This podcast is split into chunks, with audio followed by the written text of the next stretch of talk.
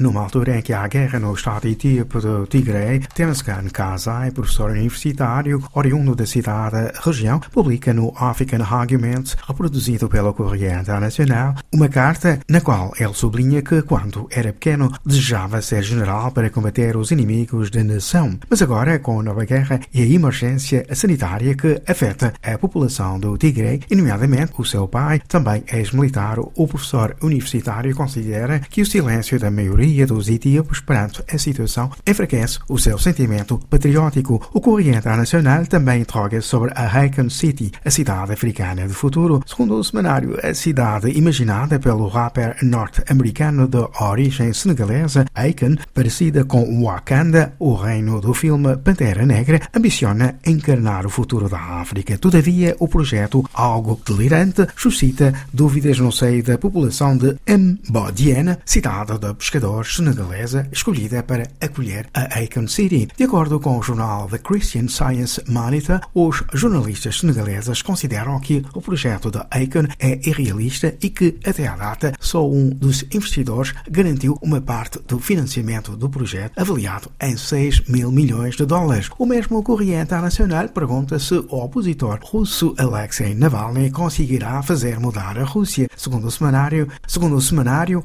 a severa repressão das manifestações em prol de Navalny significa que o executivo russo enfrenta dificuldades. Será que Putin está pronto para um compromisso? Pergunta o Novaya Gazeta, citado pelo Correio Internacional. Ora, segundo a revista russa Expert, Navalny não tem um programa e mais do que um político é um mero produto de marketing. De acordo com o Expert, o poder russo produziu um inimigo tão vazio como potencialmente perigoso, agora recuperado pelos adversários geopolíticos da Rússia, segundo ainda o expert, cada vez que o poder russo demonstra que Navalny não é um político e nunca o será, este último consolida a sua imagem de opositor mediático. Em França, segundo o L'Express, o jornalista e comentador da extrema-direita Eric Zemmour poderia ser tentado por uma candidatura à eleição presidencial. Para o L'Express, em tempos de anormalidade política, Zemmour poderia encarnar o trumpismo a francês francesa em 2022. Por seu lado, Le Pen considera que a dívida pública da França assemelha-se a uma grande jogada de póquer. Le Pen afirma que a anulação da dívida é uma ilusão e diz que as futuras gerações